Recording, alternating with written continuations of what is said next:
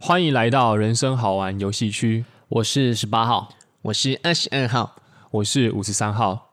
今天我们的主题是为什么人们可以无条件相信公众人物？对哎呦，其实这个要探讨的东西不只是公众人物啦，就是你为什么可以无条件的相信那个人或他说的话，或者网络的文章，也包含在今天所要探讨的范围。看了就直接相信。对，因为五三号算是有感而发啦，就是在生活当中常常会看到一些朋友或是网络上的留言，他们好像可以很很义无反顾，甚至是以自己性命做担保的去说，我就是觉得这个人就是好政治人物来讲好了，以我就是觉得这个政治人物他做的很好，对，然后其他人说的话都是屁话，嗯，所以才会在网络上掀起论战嘛。这个是不是就叫脑粉？对，但是他们其实不会觉得自己是脑粉，而且我觉得他们其实讲的有也都很有根据，只是他们的根据是建立在他们自以为的知识上面，就就是不够嗯客观吧？对，就是没有、你也没有去看一下其他地方，嗯，对。那五十三号想要这样想，想要先做个引言呐、嗯，就是说为什么就是台湾人其实很神奇哦，因为其实我们的政党可能就是大概那两个颜色嘛，对，那其嗯实这两个颜色的支持者好像收看的电视台也非常的固定，嗯比如说 blue 就是收看某某电视台，我们不要讲出来，嗯然后呢 green 可能就是收看某电视台，嗯，嗯，但是我们其实都知道，如果要当个理性的人，不是应该要多种颜色都要看，彩虹频道，对，没错，而且要付费啊解锁， 对，就是我觉得很纳闷呐，就是为什么你不愿意去多看几台，就是他们在说什么？对你这样，有人免费从另外一个角度帮你做一个分析、耶。对，假如说你今真天的把持得住你的立场的话，你去看完之后应该也没差吧？这个我觉得，嗯，是一个舒适圈的概念吧。舒适圈吗？哦，就是譬如说我支持，好，譬如说黄色，好，我支持黄色，嗯那我可能就是只喜欢看黄色的东西。嗯，对，那我觉得这个，呃， 干这个我觉得好像牵扯到一个哲学的议题，是、嗯就是意识还有意识形态的差别。哦，意识呢，就是你你有在思考。嗯我认为啊，我认为意识就是你有在思考，可是意识形态，什么叫做形态？对，我不知道形态就是，Miss No c o Q 黑沙小，水之呼 吸， 我的形态吗？不是形态呢？形就是形状嘛，对或是一个已经固定的形体。嗯是那形形态就是你已经固定好，所以你的你的意识你已经固定好了，你也没有打算更动了。哦，哦，所以像是有些专门支持，像是呃很多老一辈，他们可能像之前在在总统大选的时候，他们都非常支持韩国语，他们的是意识形态其实就很明显了、哦，对，就是就一直升温升温升温，然后就沸腾，然后就气化，对啊哦形态气气气气这样，水哦，哎、十八号这个不错。 对，很棒，很棒。像形态，像这些人，他们可能就属于是韩国瑜的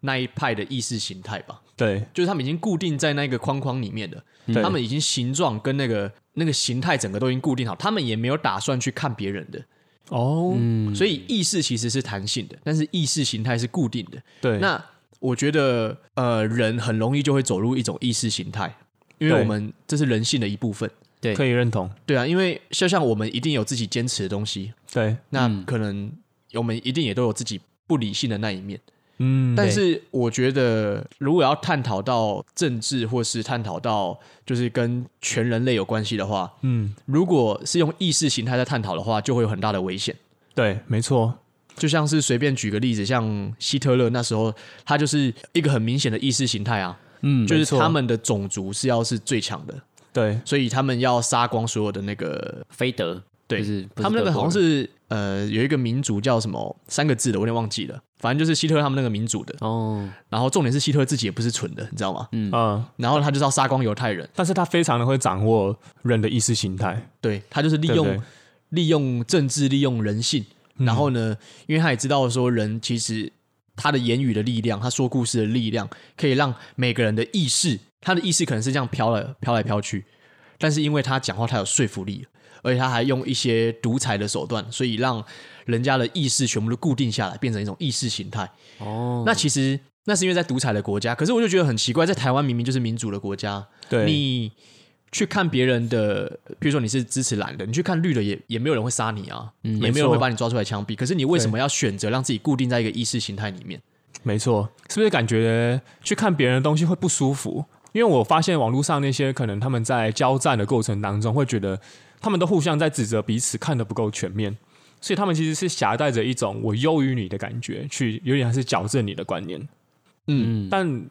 因为我们没有办法当一个全知者，但是好像又很少人去了解我们的对立立场的那个人在做什么。就好像刚刚二十二号说的，我们明明是一个民主的国家，对嗯但我们却，呃我觉得这也不是什么隐藏的话题啦。我们其实大部分人都陷入一种意识形态里面。嗯，对，那其实我们今天要讨论的东西，就是我们没有要针对政治或是颜色去做一个表态对或是支持，但是我觉得这也算是同时期是一种自省吧。因为我们日常生活当中，或是我们身旁周围的人，可能很容易去陷入这种意识形态，所以我我们应该时时刻刻去检验自己。有没有不小心进入意识形态？对，那我想要先问一下两个号码，是说是，对，就是说，哎，刚刚有说到说，为什么你可以无条件的相信公众人物？那当然，公众人物这个可以筹换。对对，不晓得两个号码有想要分享，就是生活当中的一些就是案例嘛，或是看到的、当下让你觉得，哇，他为什么可以这么为他做担保？哎，十八号这边先来分享，就是我对于那句话的观点。然好后案例的话，待会二十二号分享完，我再来想一下我有什么案例。好，那我这边的观点是，为什么人愿意无条件的相信公众人物？是哦，我就是因为爱吧，是爱吗？爱就是一种无条件、不求回报的付出。他们就是比较爱那个人，那他们为什么会爱那个人？那个人吸引了他们，哦，那个人值得，那个人有魅力、其他人也在爱着他们，我是不是也要跟着爱？从众嗯，啊，所以爱也会从众。或者是他有时候是一种归属感，他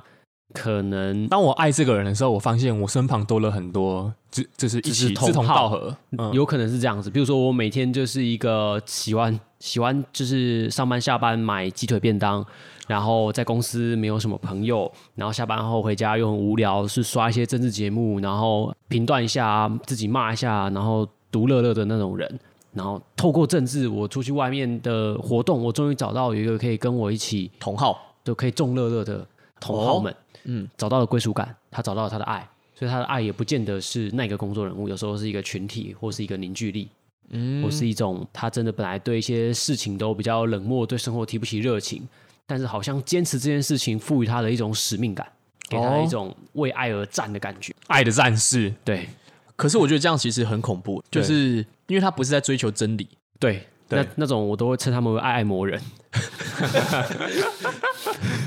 这个感觉好像可以提到我们心理学里面的一种叫做团体迷失。哦就，是当你一群人就是都聚在一起，而且你们为了一个共同目标在前进的时候，其实很容易产生一种团体迷失。就像我们书里面有讲到嘛，什么无敌必胜感，你会觉得你们做的事情都是对的，而且你们势如破竹，无人不可挡。然后所有人反所有反对你们的声音，其实都只是在妨碍你们，嗯，而不是就是你们有办你没有办法用理性的眼镜去思考这些东西。所以这些阿爱魔人是这个样子吗？就是凡杀不死我的，必使我无敌。好像有点厉害。天啊，这样如果是我觉得，如果世界上这种人越来越多，嗯，感觉仇恨只会越来越多，因为他们根本没有想要看到对方的想法，对啊，他们只觉得他们是一种阻碍。对嗯，这有可能太过于刺激，会导致一些核弹爆发，一次就是损失了三亿、三亿、三亿的，就是将士们。你刚刚在隐隐喻什么吗？我感觉十没有八号没有跟我们的频率那个频道好像不太 对，虽然我们很努力在跟他跟上他的频道，但是我觉得他一直在脱轨一 点。他一直在脱离，对不对？没有啊，就是有时候过度的爱会激起那个仇恨值，就像你刚刚呼应刚二十二号讲的，嗯，对啊，只是用这种比较让大家方便联想画面的方式去阐述而已。是嗯所以你刚刚是在回答为什么那么多人会无条件的，对，就是因为爱或是一种归属感，一种认同，哦。终于找到了他遗失的那一块。嗯嗯，那二十二号，刚刚因为刚刚是讲到案例嘛，那刚刚十八号是算是针对为什么人可以无条件相信公众人物？对对，那你你身旁当中有类似的案例吗？案例的话，我讲一个，我不知道这个算不算哎、没关系，你就讲看看，我们来讨论看看。就是我有一个朋友的朋友，是那他们家里其实蛮有钱的，好然后他是最小的儿子，他上面两个好像是姐姐这样。哦，然后我、什么？有点舒服 啊。我也想，然后但但是重点是因为他爸爸妈妈是我认为是那种，啊那你以后生女儿怎么办？我会想好好照顾他而已。 哦哦，对，好，二十号继续。然后反正这个是我朋友的朋友啦，他从小就是算是最不被疼的那一个。是，嗯，那他长大之后，其实现在也二十六七岁了，他就很喜欢疼别人。呃，没有，哦，好，还是他喜欢让别人疼。也没有。然后呢，应该是我不知道，反正就是他现在我我认为感觉起来是，他还是无条件的相信着他爸妈。可是我觉得他这个相信他爸妈，比较像是想要得到爸他爸妈的认同。嗯，是可是其实他爸妈对他现在，就是就我客观来看的话，我从旁边来看他发生的事件，我认为他爸妈还是非常不理性的对待他，对，就是可能用监视器监视他在家里面一举一动。因为他们我说他们家很有钱，所以他们家到处都装监视器。哦，然后，这是国家机器的概念吗？对对对，然后就是很多不合理的要求跟规定。可是这个人，所以我才在想说，这个话题跟那个刚刚吴三要提出来的话题有没有一样？因为他其实还是深爱着他的家人，可是他的这个爱，我觉得有点不理性。然后他的这个爱，有点像是为了他为了得到他们的爱，为了得到他们的认同，所以呃，这个男生他很混乱，然后很痛苦。嗯，可是他就是一个无条件的要爱他们啊？难道难道我是儿子，你是我爸妈，我就一定要这样爱你？还是这是一种我们生理生物也没有办法控制的本能吗？嗯难道没有办法用理性思考来帮自己剖析？嗯，他们虽然是我的父母，但是他们其实做的事情很多都是不合理的，所以我不该再继续这样子，为了讨好他们而让自己感到痛苦吗？还干嘛的？嗯，对，其实我觉得这个完全可以呼应到吴三号想要讨论的东西。哎呦，你想想看哦，其实父母就有点像是我们选出来的公众人物，好啦，但是父母我们没有办法选，对、嗯，对，只是唯一差别在这边。你刚刚说他有监视着，就是他的小孩，对，其实这不代表，其实我们政府其实也透过很多管道在监视着我们。然后你说他有很多无，就是你说不合理的要求，或是一些价值观的偏差。对嗯其实仔细想想，我们好像人民在面如今的疫情底下，我们可能也会各持己见。对那其实我们也面临了很多，就是我们认为啊，我们主观认为不合理的要求。嗯，对，五十三号不详述，因为不想要引战。嗯但相信大家心里赢面一个，不要不要不要。 但大家听到这边，应该心里面都会有一些认为政府做的不好，或者可能就是你认为可以再做的更好的地方。那这边就是交给大家自己去想象。对，那为什么我们不敢提出要求？或者说，我们原本支持者为什么好像就盲目的选择为那个人说话？这边吴三号想要进一步带出一个话题，是说大家可以去想一下、哦，即便是我们自己的父母哦，我们在座三位敢说我们保证他是什么样的人吗？比如说，你今天可以向第三者或者陌生人承认说，我我我我父母就是一个很怎么样的人，他所有的事情我都知道。我觉得不可能啊！会说出这样的人，会说出这句话的人，就是一种我认为是无知，所以我认为不可能，因为你不可能知道一个人的全部吧？对，那我想要进一步推论是说，你看、哦，即便连我们的父母，他们一定有他们自己私底下的那一面，我们都没有办法去保证他是一个怎么样的人呢？那为什么在网络上有那么多人可以去分享文章，或者去表示他的支持，是说这个政治人物他讲出来的话一定是对一定是对的，绝对没有错，我一定要投给 他。几月几号，请投什什么什么什么什么票，什么票，什么票？嗯你不觉得这是一个很矛盾的存在吗？嗯，对啊，就像我之前有听过一句话，我上有听过一句话是说，其实世界上没有所谓完全的理解，所谓的理解只是误解的比较少一点而已。哦，对，那如果那武上想问一下，如果在遇到这类型的人，比如说他很容易相信这是别人说的话，我们是我们先暂时称他为爱爱魔人嘛，呃易敏感体质好了，易敏感哦，对，容易敏感的体质，啊，为为什么？就他可能一下他可能听到某些话题他就湿 了，哦，手心手心， 对，他的手心可能就湿了。嗯，对，那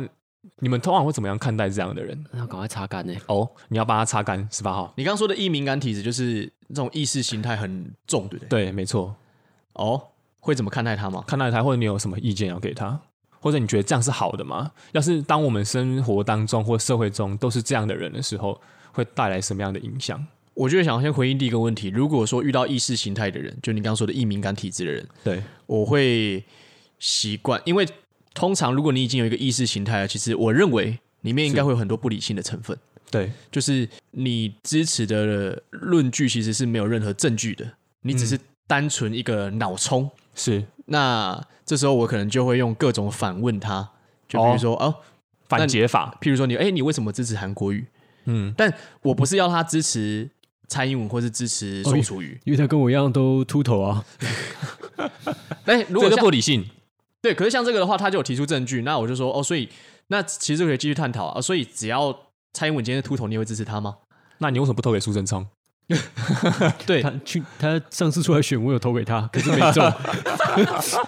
哎、那像这个人的话，我就会觉得他其实他虽然他的最根本的原因是，如果硬论投票来说的话，好像是不理性的，可是他前后一致，我就会觉得好啦，就是至少你还有 他点是有理性原则的，他是有原则的。对，这个我就觉得我就可以至少知道他的观点，可是他这个观点当然就很奇怪啊。对，那这个这么奇怪，所以如果今天假设今天任何一个政治人物那个秃头嘛，对他都会投的话，那我也真的也没话说。那这是他对他的他的人生信念呐、对啊，他这个正是他的信念呢、对。但是我的意思是说，我可能会用各种问题去问他，就是不断的在他的逻辑里面找到矛盾点。然后，其实我找到矛盾点不是为了要让他去支持另外一派，嗯我只是为了要让他看到他原本看不到的面相。嗯，我觉得这个我很好。我认为人都一定要看到更立体的面相，而不是只有平面的面相。那原因是因为，如果你只有看到平面的面相，那就是一种意识形态。嗯，当一个族群里面出现了过多的意识形态，就会很危险。对，嗯过往其实，在意识形态之间碰撞的时候，包含宗教或是政治，其实引发的都是战争啊。对啊，对，像比如说像之前的那种欧，其实欧美国家他们以往的那种什么十军东征啊，嗯，他们其实都是政教之间在互相的，他们因为各持各自的意识形态嘛，对所以他们就很容易爆发战争。对，嗯，然后像其实像东方国家也是一样，其实说穿了，战争就是不同意识形态之间的冲突。对，因为你觉得，我觉得我的比较好，你觉得你的比较好，那我们最后只能走上战争一途。但其实现在世界应该是在追求一种和平，但嗯其实不知道为什么这几年世界好像越来越混乱。对，而且希望可以在第三次世界大战爆发之前，我和我的家人都已经先死掉了，哦，那是一种愿望，就对了， 就是是我们可以不用受苦这样。真的。那十八号嘞，十八号有想要说的吗？就是针对意识形态的人，或者你有什么想要给他们意哦见？我想这，种因为想法因为刚刚很认真听你们讲话，你们要讲的有点忘记。但是针对像我，如果遇到意识形态的朋友，我其实会鼓励他们，哦，继续意识形态 下去吗？因为就是我相信物极必反啊。你越叫他不要这样做的时候，人就越要这样做。你不如就鼓励他们，我说：“哎、我觉得你很好啊、你每次都分享他的贴文，这样我才看得到，因为我其他朋友都没有分享这样的贴 文。”然后定？ 对定啊？就是对啊，你就把它当成是可能是一个广播电台吧，它那个频道就是都讲那个事情，然后所以它的个人页面上全部都会充斥着某一种意识形态的文章。嗯哼。对啊，但你也可以很清楚的知道说，哦，我今天要找那一类文章的话，我就从这个朋友看就好。哦，对，他有帮它算是一你种懒人包的感觉。可是知识分享可的是对管道他这个人而言，他没有办法看到其他的面相，对不对？他还是会继续沉沦在自己，还是你认为就是会物极必反？他有一天一定会靠田就处在一个无意识状态就了。是继续沉下去吧，也还好啊，不呃要干扰到我生活就好了，大不了 unfriend。嗯哦，所以要是哪一天，如果这种类型的人，他可能进入到你的生活，甚至他也想要来影响你的意识形态的话，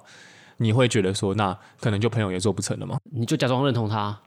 啊。可是我这时候两个两个这样子的不同，你说两个在同一个场合出现，哦，对啊，你要怎么两个假装认同？哎，你说的也对，哎，就说你讲的也很好对哦对对对对 对，你就一直认同他们，他们你就被会，夹他杀们。就会越来越气。他说你到底要选哪一边？哎哎，该边该选的那一边，对啊，哦，就选择不正面回答他们就对了。嗯，没有啊，会正面回答，到时候就这时候就很好啊。因为像刚刚五三幺提倡，每个人要有思考能力。现在两个思考论点摆在你面前，你要听谁的？然后他们都有各自的阵营，都做了很多的资料，摊给你看。嗯那就很好去决定哦，哪一边是你可以理性选择的。嗯嗯，也是可是我觉得五三要说更多的是，每个人要自己选择。我没有那个这些意识形态的人，他们基本上会形成一种意识形态。我认为就是他们不会去找资料啊，哦，他们只是看到什么，看到表面的东西就相信什么。嗯，所以对就是说的不会思考嘛，对，不会深层的思考，就会变成这种所以会看愚民。会看他的程度。哦他如果是非常非常固着的，那就算了吧。那如果还好，然后脾气又不会太差的话，那可以调侃他一下，哦啊，是一种乐趣。那调侃你就可以拿，比如说它是黄色意识形态的，我可能就拿一个呃紫色意识形态的来调侃它。其实二十呃五三号这边其实针对刚刚的对话可以做一些分享。其实像刚刚有说，哎、所以你要选哪一边？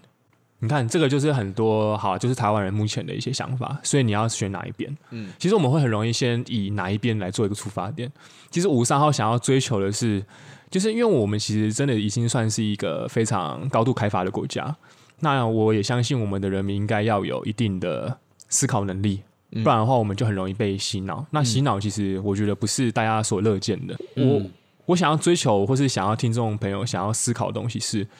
当你今天